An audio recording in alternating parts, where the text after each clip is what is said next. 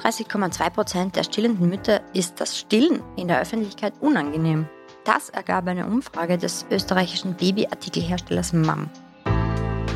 Mütter seien mit einem regelrechten Momsplaining konfrontiert, sagt Eileen Strobel eben von MAM.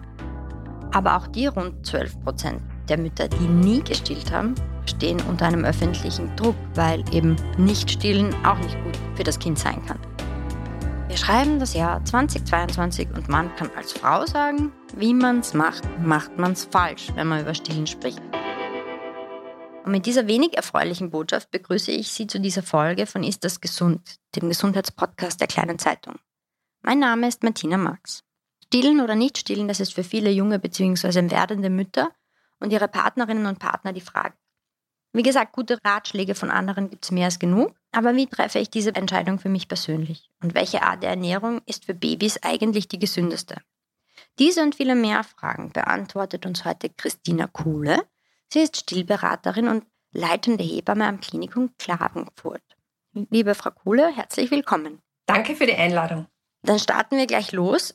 Es gibt so diese generelle Empfehlung der Weltgesundheitsorganisation, Babys die ersten sechs Monate ihres Lebens zu stillen. Wieso sagt das die WHO?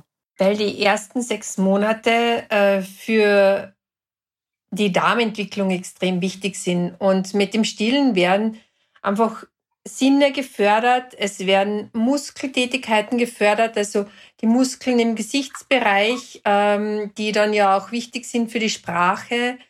Und überhaupt für die Gestik und Mimik, dann Riechen äh, wird gefördert, Sehen wird gefördert, der Gleichgewichtssinn und äh, links, rechts durch Stillen. Also Stillen fördert einfach die Entwicklung des Babys. Also viel mehr als viel mehr als die Ernährung eigentlich, rein die Ernährung, sondern auch viel mehr als die Formularernährung natürlich, Gell? weil es einfach ganz was Natürliches ist. Und die sechs Monate rühren auch daher, dass diese sechs Monate einfach für die Darmentwicklung extrem wichtig sind. Und mhm. äh, dadurch natürlich, dass ähm, der Darm geprägt wird und die Muttermilch natürlich das Natürlichste und das Gesündeste fürs Baby ist. Jetzt werden ja auch in der Muttermilch Antikörper, äh, Schutz vor Krankheitserregern, also der sogenannte Nestschutz übertragen. Das ist ja auch enorm wichtig, oder? Das ist extrem wichtig. Und deswegen ist es auch wichtig, dass ähm, wirklich oder den Müttern soll man raten oder raten, dass sie wirklich von Anbeginn stillen, solange es geht, solange sie auch wollen und auch wirklich wenn Sie sich das oft nicht so überlegen oder wenn Sie sich denken, man, nein, ich mag eigentlich nicht stillen, vielleicht doch die ersten paar Tage den Kindern das Kolostrum zu geben, dass sie damit schon einen guten Start haben. Gell? Der Kolostrum, das ist die erste Milch in den ersten drei Tagen und da vertut man sich einmal gar nichts, wenn man auf jeden Fall das einmal gibt. Mhm. Und so bekommen die Kinder schon die wichtigsten Antikörper mit und äh, sie bekommen auch so einen, ähm, so einen Energy Boost durch diese erste Milch. Gell? Also es ist immer, ich sage immer, es ist wie ein Energy Drink für ein Baby das ist das, das richtig wach werden, Verdauung anregen. Kinder profitieren einfach dadurch. Hm. Jetzt kann ich nur von mir selbst das äh, erzählen. Mein Sohn wollte von einem Tag auf den anderen nach vier Monaten einfach nicht mehr gestillt werden. Das war ähm, keine große Tortur, aber man hat gemerkt, das passt einfach nicht mehr. Flascherl und, und beginnende Beikost war, hin, also vor allem Flascherl und beginnende Beikost hat für ihn gepasst. Das heißt aber, diese sechs Monate sind nicht in Stein gemeißelt, oder? Man muss das schon immer adaptieren. Genau, sechs Monate, man kann ja keinen zwingen, sechs Monate zu stillen. Und das ist eine Empfehlung. Gell? Das hm. ist eine Empfehlung, äh, die die WHO ausgibt. Es wird aber auch empfohlen, mindestens sechs Monate und darüber hinaus. Gell? Also das heißt ein Jahr, zwei Jahre, drei Jahre. Da hängt es ja auch immer davon ab, was mag das Baby und was mag die Mama. Gell? Und wie tut das Baby? Weil wenn ein Baby mit, so wie Sie es jetzt berichten, mit vier Monaten nicht mehr mag, äh, naja, was tue ich dann? Gell? Äh, dann mag es nicht mehr und dann kann ich es auch nicht zwingen. Gell? Weil wir werden auch kein Baby oder kein, äh, äh kein Säugling zwingen, dass er dann isst. Hm. Man wartet auch auf die Zeichen des Kindes und schaut, wenn das Kind jetzt essen mag, dann kriegt es was zum Essen. Und genauso ist es beim Stillen. Also das Kind äh, darf schon seinen eigenen Willen auch zeigen. Das heißt, ich glaube, es ist auch wichtig festzuhalten, oder? Dass diese eben, so wie Sie sagen, dass es gerade, wenn es um Stillen geht, um Babyernährung und gerade wenn man das das erste Mal, also das erste Kind hat, dass das eben Empfehlungen sind und nicht Sachen sind, wo man sagt, okay, ich scheitere, weil ich diese sechs Monate nicht einhalte. Dieses, dieses Scheitern-Gefühl und das nicht richtig Mutter zu sein und schlechte Mutter zu sein, wenn man nicht sechs Monate ausschließlich stillt, wenn man gar nicht stillt. Ja, das muss wirklich weg aus den Köpfen, weil jede Frau hat einen eigenen Körper, jede Frau hat eine eigene Geschichte zu ihrem Körper und jede Frau hat eine eigene Geschichte auch schon erlebt. Und deswegen ist es ganz wichtig, ähm, Stillen ist eines der intimsten, wirklich der intimsten ähm, Erlebnisse, die man als Frau im Leben hat. Gell? Ganz selten wird so lange konstant so viel Nähe zugelassen wie beim Stillen. Das ist einerseits, wenn man es gut empfindet, das Schönste, was man sich vorstellen kann. Aber wenn man schon schlechte Erfahrungen zum Beispiel im Leben gemacht hat, äh, das Schlimmste, was dann passieren kann. Weil man weiß nie als Außenstehender oder Fremder, was hatten die Frau mir gegenüber eigentlich schon erlebt in ihrem Leben. Ja, und das können Geschichten sein von von bis, sage ich jetzt einfach einmal. Und äh, das muss man auch zulassen. Und das Schlimmste für solche Frauen ist, wenn man dann von, vom Umfeld gefragt wird, na geh, warum stillst du nicht? Äh, das ist ja das Natürlichste auf der Welt und das Beste und das ist so super. Naja, ähm, das kommt gleich hinter der Frage, äh, aha, jetzt hast Haus gebaut, du hast geheiratet, wann wird denn das erste Kind kommen? Nicht jeder Mensch ist gewollt kinderlos zum Beispiel. Und das sind so mhm. intime Fragen, gell, die, die man einfach so rausschickt, weil es die Gesellschaft so lässt und aber man gar nicht drüber nachdenkt, wie tief man da eigentlich auch jemanden vielleicht verletzen kann mit der Frage. Mhm. Weil, äh, ja, vielleicht kann ich nicht stillen, weil ich schon einmal krank war, weil meine Brust das jetzt nicht hergibt, weil ich vielleicht Medikamente nehmen muss, dass es nicht geht, aber ich das vielleicht nicht mit der breiten Öffentlichkeit teilen möchte. Oder weil es einfach für mich nicht das ist, ähm, was ich mir vorstellen kann. Mhm. Und deswegen bin ich keine schlechte Mutter. Das ist ganz wichtig. Das ist wahrscheinlich das Wichtigste, ähm, das anzusprechen und auch immer wieder anzusprechen. Aber wenn wir jetzt so vom, von Stillproblemen sprechen, also Sie sind ja auch Stillberaterin, da gibt es ja eine ganze Reihe von oder eine sehr breite Palette, was nicht funktionieren kann oder vor welchen Problemen junge Mütter stehen. Was sehen Sie denn da am häufigsten? Welche Erfahrungen machen Sie mit Ihren jungen Müttern am häufigsten? Das häufigste ist wirklich die Angst, zu wenig Milch zu haben. Also es ist eindeutig die Angst und wenn man, also ich bin ja Hebamme und Stillberaterin, wenn wir so das Hebammengespräch machen, so um die 20. Schwangerschaftswoche und wenn das Thema Stillen dann angesprochen wird, kommt sehr oft die Antwort, ja, wenn es funktioniert, dann mache ich es. Äh, prinzipiell muss man sagen, es funktioniert wirklich in den aller, allermeisten Fällen. Aber dazu gehört wirklich, ich sage immer, Geduld, Geduld und Zeit. Gell? Das ist das. Und ein bisschen Hartnäckigkeit, weil die ersten Tage nach einer Geburt sind die, die wirklich so stillentscheidend sind die sagen ähm, aus, wenn ich jetzt da wirklich gut durchhalte und trotz Müdigkeit mein Kind anleg und anleg und ich mir helfen lasse und schaue, dass das von Anfang an richtig funktioniert, dass es mir nicht wehtut, dass ich gleich eine richtige Technik kriege, dann profitiere ich dann ähm, den weiteren Stillweg extrem gut davon. Und das dann auch in weiterer Zukunft praktiziere, dass ich mir einen ruhigen Platz zum Stillen suche, dass ich mich nicht von Umwelteinflüssen, sage ich jetzt einmal, beeinflussen lasse. Das ist nämlich, ich habe jetzt gerade Besuch und würde eigentlich gern stillen, mag aber jetzt von meinen Nachbarn nicht stillen.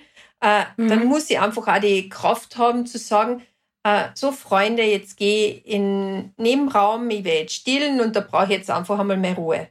Ja, das können viele einfach nicht, weil sie, weil sie keinen enttäuschen wollen. Mhm. Und das nächste, was sehr häufig als Stillproblem kommt, sind eben äh, wunde Brustwarzen. Ja? Das ist der häufigste Grund, warum manche wirklich abstillen, weil sie sagen, boah, es tut mir so weh und ich halte das nicht aus. Und da ist eben wichtig, am Anfang schon eine richtige Anlegetechnik, schauen, eine richtige äh, Brustpflege und dann kommt man da wirklich gut drüber oder Schmerzmittel für kurze Zeit, dass es dann wirklich zu einer schönen Erfahrung wird. Ähm, die richtige Anlegetechnik kann man jetzt im Podcast schwierig, äh, schwierig darstellen, aber äh, die richtige Brust, Brustpflege kann man sehr wohl erklären. Was wäre das denn? Die richtige Brustpflege ist wirklich, dass man schaut, wir können aber mit der Anlegetechnik, das kann man schon erklären, es ist immer wichtig, dass, die, dass das Baby die, die Brustwarze, also die Mamille, gut im Mund hat und auch den Vorhof, gell? Den Brustwarzenvorhof. Weil ähm, es ist nichts äh, schlechter für die Brust, wie wenn sie nur die Warze drinnen hätte und mhm. so auf der Warze nuckeln. Gell? Das ist das, was die Warze auch so kaputt macht dann. Und deswegen wirklich, sie sollen den Mund so voll haben, wie wenn man in einen Donut reinbeißt. Das oder in einen Hamburger. Also Kinder müssen den Mund aufmachen und dann wirklich einen vollen Mund haben und dann ist es auch gut so. Mhm. Dann trinken sie gut. Und ähm, die Brustpflege, die Brustwarzenpflege, also es ist gut, wenn man einfach äh, nach dem Stillen Muttermilch an der Brustwarze trocknen lässt. Das äh, reinigt, desinfiziert und heilt. Und dann ist es auch gut, äh, wenn man die Brust pflegt mit äh, zum Beispiel mit einem Wollfett. Mhm. Einfach um die Geschmeidigkeit anzuregen. Weil man muss sich ja vorstellen, ähm, ein Kind trinkt da und saugt an etwas, was keine Beanspruchung äh, über Jahre hin gewohnt ist. Das ist wie wenn man einen neuen Schuh anzieht und der reibt. Gell? Das ist nichts anderes. Es ist keine Beanspruchung gewohnt und deswegen gehört es gepflegt und das Wollfett macht es einfach geschmeidig. Mhm. Das sind so kleine Sachen, die man machen kann. Natürlich gibt es mhm. dann auch noch Hilfsmittel wie, äh, wie Einlagen, die beruhigend wirken oder Brustkompressen, die kühlend wirken. Aber das ist dann schon die weitere Folge. Da hat man sich schon Hilfe geholt, aber die anderen Sachen, die kann man einfach von sich aus machen, um einfach schon vorbeugend die Brust zu schützen. Mhm. Ähm, Gibt es so rund ums Stillen grundsätzlich noch so Tipps und Tricks, die man sich, also ich kann mich erinnern, ich habe mir ähm, äh, bin ein Listenmensch. Ich habe mir immer aufgeschrieben, welche Seite äh, quasi zuerst und welche Seite zu zweit, damit ich immer abwechselnd anfange. Ähm, Gibt es da noch andere Dinge, die man, die, an, die man sich als Hilfsmittel nehmen kann? Also prinzipiell ist es, es gibt ja die BHs auch jetzt schon, die so Clips umhaben äh, und den Clip wechselt mal links und rechts, aber prinzipiell ist es ja so, dass wenn man äh, wirklich, wenn die Milch gut da ist, äh, dann weiß man, welche Brust ist die entleerte, weil die zweite mhm. spannt einfach. Und da hat man schon ähm, das Bedürfnis, dass man der Seite anlegt, die spannt. Ganz klar. Mhm. Ja? ja. Und ähm, das ist eigentlich das Wichtigste. Tipps und Tricks, dass man sich das merkt, mehr braucht man da nicht. Mhm. Weil das ist dann die Routine. Und das Wichtigste beim Stillen ist trotz allem, dass man sich auf sich selbst verlässt und dass man ein bisschen mehr Mut zu seinem Ich auch kriegt. Gell? Und man kriegt so viele Tipps von rundherum, du das, du das, ich hab das gemacht, ich hab das gemacht. Aber keine Schwangerschaft ist gleich und keine Stillzeit ist gleich. Von mir ist sie ganz anders wie die von meiner Freundin. Und deswegen ist es wirklich wichtig, es immer als individuell anzusehen und wirklich sich da immer individuell zu beraten lassen, weil eine gute Begleitung auch in der Stillzeit ist etwas, wo wir wissen, dass es auch eine längere Stillzeit bedeutet. Mhm. Weil es einfach ja, erfolgreicher ist und weil man sich Hilfe holt, bevor man aufgibt. Wenn man an dem Punkt ist, dass man schon so verzweifelt ist, weil es nicht funktioniert und man ist unausgeschlafen, dann ist es oft zu spät, gell, weil man schon eine negative Prägung hat. Deswegen ist es gut, sich von Anfang an begleiten zu lassen. Man hat einen Ansprechpartner und das ist eigentlich ganz ein wichtiger Tipp. Ein guter Ratschlag war ja, ähm, den ich bekommen habe, bevor ich ins Krankenhaus zur Geburt gefahren bin, sollte ich doch eine Prämilch, äh, Prämilchpulver nach Hause tun. Aus dem einfachen Grund, sollte irgendwas passieren und das nicht gut funktionieren am Anfang, hat man den Druck nicht, dass das arme Kind jetzt nichts zum Essen kriegt. Ist das, ist das was, was Sie nachvollziehen können? Und wenn ja, auf welche Prämilch sollte man gerade am, am absoluten Anfang äh, achten? Um, ähm, also ich empfehle es wirklich nicht, zu Hause zu tun, weil man geht eigentlich vom Positiven aus. Mhm. Und das Positive ist, dass man stillt. Ja. Und die, na, der Nahrungsbedarf eines Neugeborenen, der ist so gering, dass man, dass der Körper des Neugeborenen so ausgerichtet ist, dass es mit ganz wenig Milch am Anfang auskommt. Und je öfter es angelegt wird, desto mehr Milch wird produziert.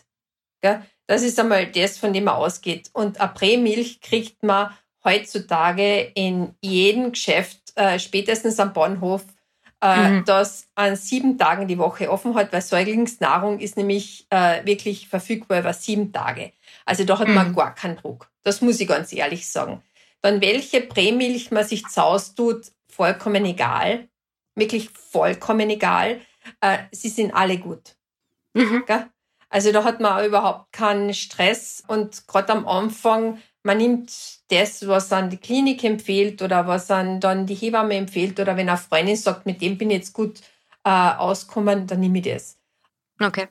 Wirklich, die sind alles so gut erforscht und äh, Prämilch, die nicht gut ist, die wäre nicht mehr am Markt. Wenn man jetzt äh, davon ausgeht, ein Kind, ähm, also die Mutter und das Kind und oder das Kind entscheiden, dass nicht gestillt wird.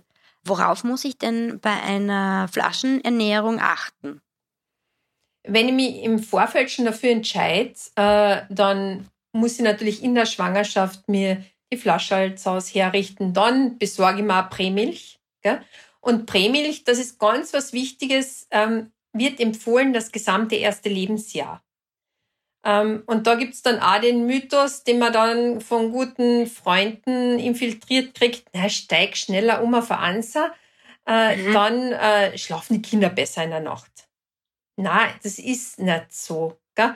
Nicht, ich glaube, das müssen wir erklären, weil die Einser einfach an, also nahhalt, nahrhafter ist, oder? Die einfach äh, nahrhafter ist, die länger satt macht auch. Gell? Also die äh, von den Inhaltsstoffen her schon für größere Kinder eigentlich äh, erzeugt wird. Gell? Und äh, empfohlen wird, mit Prämilch zu füttern. Warum? Weil Prämilch der Muttermilch am ähnlichsten nachgebaut ist und man die Kinder damit auch nicht überfüttern kann. Gell? Also diese, diese von früher her die überfütterten Kinder, die so aufgehen von der Flaschennahrung, äh, so die kleinen Sumo-Ringer, das ist mit, den, ähm, mit der Pränahrung eigentlich nicht. Und Pränahrung, das Gute daran ist, dass man es auch so geben kann wie beim Stillen, nämlich ad libitum. Man kann das so oft geben, äh, wie das Kind kommt. Und man muss sich da nicht an äh, Hausnummer 70 Milliliter halten, sondern wenn mein Baby jetzt einmal 30 trinkt und nach eineinhalb Stunden wieder was haben möchte, dann darf es das auch haben. Und das ist mhm. das Gute bei der Prämilch. Und über das ganze erste Lebensjahr. Warum? Weil man es dann zur Beikost auch gut dazugeben kann, weil es auch nicht so dick ist. Ja. ja. Ich glaube, das ist auch wichtig, doch einmal zu betonen, oder? Weil jedes Baby hat auch einen eigenen Rhythmus, oder? Manche essen einmal in der Nacht, manche essen dreimal in der Nacht und äh, auch untertags unterschiedlich. Jedes Kind hat sein wie Sie sagen, seinen eigenen Rhythmus und der ist auch nicht so beeinflussbar. Gell? Es ist nur, also meine Empfehlung zu den jungen Müttern ist eigentlich immer am Tag zu schauen, dass sie wirklich regelmäßig munter sind, dass sie wirklich alle zwei bis drei Stunden essen, damit sie dann in der Nacht wirklich ihren Rhythmus ausleben können. Das heißt, da schlafen sie dann einfach ein bisschen länger. Bei Kindern, mhm. die dann unter Tag so vier, fünf Stunden schlafen, das ist einfach nicht gut. Die holen sich dann die Nahrung in der Nacht. Gell? Und Kinder brauchen die Kalorien, damit sie auch gut schlafen können. Mhm. Die brauchen die Kalorien für die Entwicklung. Und deswegen ist es auch wichtig, dass sie regelmäßig essen. Weil sie die Entwicklung ja auch zu großen Teilen, vor allem bei kleinen Kindern, im Schlaf stattfindet, ne? Genau. Mhm. Das ist ganz, ganz wichtig.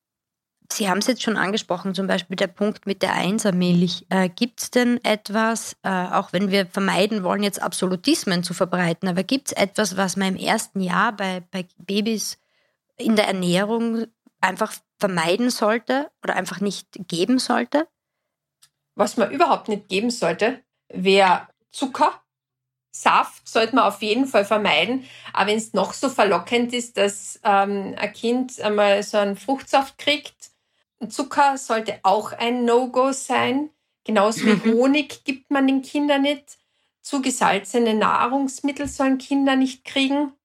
Und, na gut, äh, Alkohol und so, das nehme ich an, dass Kinder es nicht kriegen, auch wenn es einmal eine Schokolade ist mit äh, irgendwas drinnen. Nein, das sollen Kinder auf keinen Fall bekommen.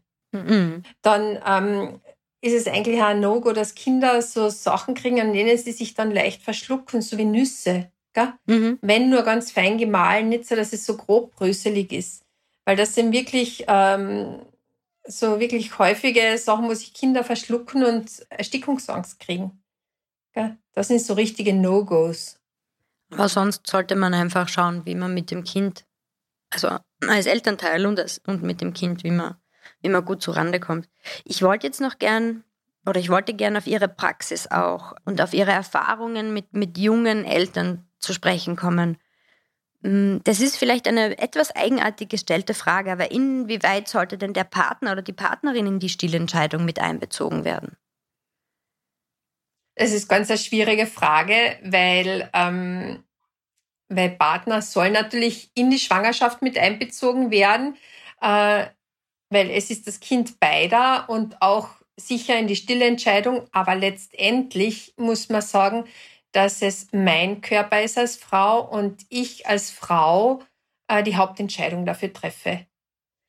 Und weil ich werde stillen, ja, das ist ganz klar, und ähm, nur ich kann das entscheiden. Mhm. Also es, das muss man sich wirklich ausreden in der Partnerschaft, aber äh, prinzipiell soll es die Entscheidung der Frau bleiben. Also das mhm. ist jetzt aber meine persönliche Meinung, keine Ahnung, wie wissenschaftlich passiert das ist, gar nicht wahrscheinlich, aber das sagt die Erfahrung, weil wenn ich mit etwas, wenn ich etwas tun muss, zu dem ich gezwungen bin, dann mache ich es nicht gern und ich habe eine Hemmung dazu und der Kopf mhm. wird dafür nicht frei sein. Und das ist das Wichtigste beim Stillen, der Kopf muss dafür frei sein. Und dann werde ich es gern machen. Und mhm. das kann nur ich selbst entscheiden. Sie geben mir da aber ein gutes Stichwort, weil Sie sagen, der Kopf muss frei sein. Äh, bei ganz vielen jungen Frauen, und das hört man immer, oder jungen Müttern, wenn es halt nicht so gut funktioniert oder nicht so einfach funktioniert, wie man sich das vorstellt mit dem Stillen, dann setzt man sich sehr rasch selbst unter Druck. Als Hebamme und als Stillberaterin, was, was raten denn Sie? Wie gehen Sie diese psychische Komponente dann an? Wir haben ja früher schon darüber gesprochen, also der Druck, dass es nicht funktioniert, dass man zu wenig Milch hat. Mhm. Das ist ja das häufigste, gell?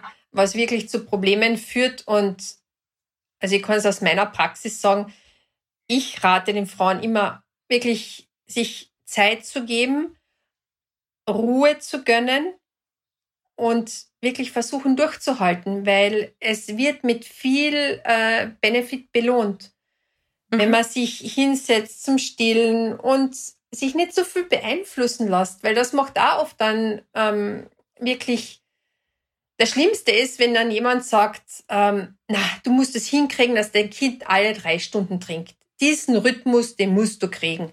Und jetzt habe ich ein Kind, das trinkt alle zwei Stunden. Habe ich dann versagt? Na, habe ich nicht, weil mein Kind möchte alle zwei Stunden trinken. Jetzt sind wir im Sommer. Ähm, Kinder sind ja auch durstig. Die können nicht alle drei Stunden kommen, weil auch wir greifen nicht äh, alle drei Stunden zu ein Glas Wasser, sondern wir greifen zum Wasser, wenn wir Durst haben. Und da möchten Kinder auch kurz trinken. Und da ist es, glaube ich, ganz, ganz wichtig, dass Frauen, die ähm, informiert sind und begleitet sind, ganz anders entscheiden als jemand, der sich gar keine Gedanken über Stillen gemacht hat und sich auch nicht in weiterer Folge informiert. Und die schmeißen sicher viel leichter das Handtuch. Ich verstehe. Aber woran liegt es denn Ihrer Ansicht nach? Ich meine, Sie haben es viel zu tun. Sie, ich nehme mal an, oder ich bin mir ziemlich sicher, Sie sehen ja auch dann im, im Spital die, die Bekannten, die Verwandten, die zu den Besuchen kommen. Wo lang, wo, woran liegt es denn Ihrer Ansicht nach, dass vor allem, wenn es um Stillen geht, jeder glaubt, eine Meinung haben zu dürfen und diese auch sagen zu dürfen? Um, also das Positive an unserer Pandemiezeit jetzt war ja, dass wir ähm, eigentlich, glaube ich, in jeder Klinik, nein, in jeder Klinik in, in ähm, Österreich Besuchseinschränkungen hatten. Und äh, also in der Klinik, in der ich arbeite, hat ja ganz lang nur der Partner zu Besuch kommen können und mhm. dürfen. Und das war absolut positiv, weil da sind die äh, vielen Einflüsse von außen einmal weggefallen mhm. so die direkten. Und die Frauen haben sich nach der Geburt auch besser erholen können, haben äh, ein Bauernapping machen können. Ähm, es ist nicht ständig irgendein Besuch kommen. Und dann kommt, das ist gar nicht anders wie stillen, ist etwas, da möchte ich vielleicht meine positive Erfahrung weitergeben, weil ich so stolz drauf bin. Oder meine negative Erfahrung, weil es mir halt einfach nicht gepasst hat und weil es mich vielleicht frustriert hat.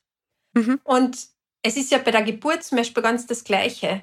Wenn ich eine positive Geburtserfahrung gehabt habe, dann habe ich auch das Gefühl, ich muss äh, jemanden, der schwanger ist, damit beglücken. Aber auch wenn ich eine negative Erfahrung gehabt habe, dann möchte ich auch beglücken. Und egal, ob es der andere jetzt hören möchte oder nicht. Mhm. Und da ist die Hemmschwelle ganz eine geringe. Mhm. Warum das so ist, muss ich Ihnen ehrlich sagen, weiß ich nicht, aber die Hemmschwelle ist so gering und ich sage zu meinen Patientinnen da immer, wenn euch da jemand gute Tipps gibt, bitte Ohren auf, aber auf Durchzug. Es, es muss nicht drinnen bleiben, weil ich habe das ja auch schon gesagt, jeder ist individuell und es passt nicht für jeden alles. Und deswegen ist es so wichtig, dass man mhm. seine eigene Erfahrung macht und sich sein eigenes Bild macht. Vor wahrscheinlich auch, dass man sich die Zeit nimmt, seine eigene Erfahrung machen zu können, oder? Das ist genau die Geduld, die Zeit am Anfang, die Zeit. Ist es, das ist ja die Zeit des Familienwerdens. Es ist ein Neugeborenes da, der Partner ist da. Man soll einmal zu dritt oder wenn schon ein Geschwisterkind da ist, man soll sich die Zeit nehmen, Familie zu werden und sich nicht gleich von außen total beeinflussen lassen. Und also beeinflussen, das meine ich jetzt gar nicht im Negativen, sondern wenn Besuch kommt, dann schaut man, dass die Wohnung zusammengeräumt ist, dann schaut man, dass ein Kuchen gebacken ist. Äh, und das sind Dinge, sie sind am Anfang für eine Frau im Wochenbett nicht notwendig, sondern da soll man sich auf, aufs Wesentliche konzentrieren. Und Wochenbett heißt ja nicht umsonst Wochenbett, weil es geht über eine längere Zeit und das ist die Zeit der Erholung. Nur mhm. wir leben ja jetzt in so einer schnelllebigen Zeit, äh, da hat man ja nur ein Kind gekriegt und äh, da wird man schon damit zurechtkommen. Ja. ja, na, man hat nicht nur ein Kind gekriegt, sondern das ist nicht nur ein Marathon, den man hinter sich gebracht hat, sondern da hat man auch mit den Folgen des Marathons zu, äh, zu leben. Und man muss sich erst wieder mal erholen. Und die Zeit kann man sich und soll man sich ergeben. Und dann wird es mit dem Stillen äh, auch ganz einen anderen Erfolg haben. Ich kann mir gut erinnern, bei meiner ersten Schwangerschaft habe ich so hingefiebert und die Schwangerschaft und die Geburt und es wird dann ist quasi alles vorbei. Was man dann weiß beim zweiten Kind, das stimmt überhaupt nicht, weil dann fängt es erst an. Und meine beste Freundin hat mir allerdings einen sehr guten Rat gegeben fürs Wochenbett. Sie hat gesagt, es dürfen nur die Leute zu Besuch kommen, die auch was zum Essen mitbringen. Genau, das, okay, das ist natürlich okay, aber nur wenn ich der Gastgeber bin und dann alles machen muss, dann äh, stresst es mich noch dazu. Gell? Und das soll es einfach nicht sein. Das stimmt. Um jetzt nochmal zurückzukommen auf die Pandemie, die Sie vorher gerade angesprochen haben, da gibt es ja auch immer da gibt es zwei Fragen, vor allem, die uns auch über Leserinnen äh, erreichen. Dürfen denn, oder wie, wie sehen Sie das, dürfen sich stillende Frauen oder sollen sich stillende Frauen impfen lassen? Also ich kann jetzt da nur meine, meine persönliche Meinung weitergeben, weil ähm, die Empfehlungen der Gesellschaft für Gynäkologie, die sind ja eh eindeutig äh, und die sind ja, mhm. können und sollen sich, also ist meine persönliche Meinung jetzt auch dazu noch, äh, ja, sie können und sollen sich impfen lassen. Und wenn man es auch umdreht, das heißt natürlich auch, ähm, es dürfen Frauen stillen, die geimpft sind. Ja, aber natürlich dürfen Frauen stillen, die geimpft sind. Nur meine persönliche Empfehlung zu Frauen, die ähm, noch nicht geimpft sind und sich erst im Wochenbett impfen lassen wollen, das möchten ja ganz viele. Also sagen wir so, jetzt ist es ja schon so, dass die meisten geimpft sind. Und es war ja am Anfang anders. Ich empfehle, dass Sie sich impfen lassen, wenn sich das Stillen gut etabliert hat. Also nicht in den ersten zwei, drei Tagen nach der Geburt, mhm. weil da ist man überhaupt müde und äh, der Körper braucht einfach seine Ressourcen. Und das ist für so eine Impfung sicher nicht die beste Zeit. Also wenn sich das Stillen gut etabliert hat und ich mich gut erholt habe von der Geburt, dann würde ich persönlich absolut die Impfung da empfehlen. Jetzt kommen wir noch zu der letzten und die vielleicht, oder vorletzten, ähm, zu einer sehr wichtigen Frage, wenn Frauen Fragen haben. Wo können sie sich Informationen und, und Unterstützung holen? In Bezug auf Stillen? Auf, in Bezug auf Stillen, In genau. Bezug auf Stillen. Also in Österreich hat ja jede Frau die Möglichkeit, äh, sich eine Hebamme ins Wochenbett zu holen. Die Kosten dafür werden auch von der Sozialversicherung getragen. Das sind nämlich acht Besuche im Wochenbett und wenn man eine ambulante Geburt plant, sind es auch die Besuche ähm, in der Schwangerschaft, die gezahlt werden. Ähm, da hat man auf jeden Fall die äh, beste Hilfe, die man kriegen kann, weil Hebammen sind Rundumversorger. Und wir haben auch in der Pandemie gesehen, wir waren oft die Einzigen, die in der, Fam in der Familie gekommen sind in der Zeit als Fremde. Und ähm, das war oft sehr gut und da hat man sich Hilfe holen können. Und man hat vor allem einen konsequenten Ansprechpartner, wenn es um etwas geht. Und das Tolle daran ist, man sieht auch das Umfeld. Gell? Man sieht, wie kommt die Frau mit ihrem Leben zurecht, wie, wie passt das mit dem Partner, haut das hin, harmoniert wo hapert's, wo kann man Hilfestellungen geben. Und man kennt sich dann auch schon über längere Zeit. Das ist nicht jemand, der einmal vorbeikommt und zehn Minuten da ist und hinschaut, sondern ähm, das ist jemand, der Zeit dort verbringt und durch diese Routine, wenn man dann immer wieder kommt, lernt man sich ja ganz anders kennen. Und es ist einfach dieser niederschwellige Zugang, dass die Sozialversicherung die Kosten dafür trägt. Das ist einmal das Wichtigste, was ich so weitergeben könnte. Hm, und vor allem, man muss nicht diesen kleinen Zwerg einpacken und wohin fahren. Na genau. Die Hebamme kommt raus und das ist schon sehr, sehr viel wert am Anfang, weil keiner mag mit einem Baby, mit einer Neugeborenen in einer Ordination, also nicht gern in eine volle Ordination oder ja, das ist halt jetzt überhaupt nicht gewollt. Dann äh, sage ich vielen, vielen, vielen Dank für die Einblicke äh, und habe aber noch eine letzte Frage. Auch wenn wir, wir jetzt mehrmals wiederholt haben, man soll keine guten Ratschläge geben. Aus Ihrer Erfahrung heraus, was wäre denn Ihr, hm, ich nenne es jetzt Tipp an äh, junge Mütter, wenn sie vielleicht gerade ein Kind bekommen haben oder ein Kind bekommen werden äh, in Bezug auf Stillen und, und Ernährung? Mein Tipp ist Stillen versucht zu stillen und äh, gebt euch die Zeit dafür, weil Stillen ist in Wirklichkeit das aller, allerbeste, was ihr einem Baby mitgeben könnt. Stillen, das Kind wird mit den, mit den Vitaminen versorgt, es braucht, mit den Nahrungsmitteln versorgt, es braucht. Alle Sinne werden geschärft, der Darm äh, wird optimal äh, geprägt.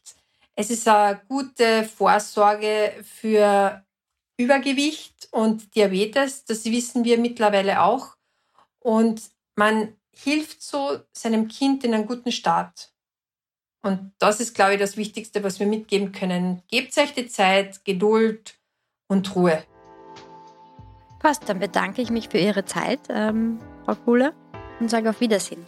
Dankeschön. Auf Wiedersehen. Wir sind am Ende angelangt, liebe Hörerinnen und Hörer. Und auch wenn wir es, wie gesagt, schon ein paar Mal gesagt haben, gute Ratschläge brauchen wir eigentlich nicht zu geben, schon gar nicht ungefragte, gebe ich Ihnen doch einen letzten.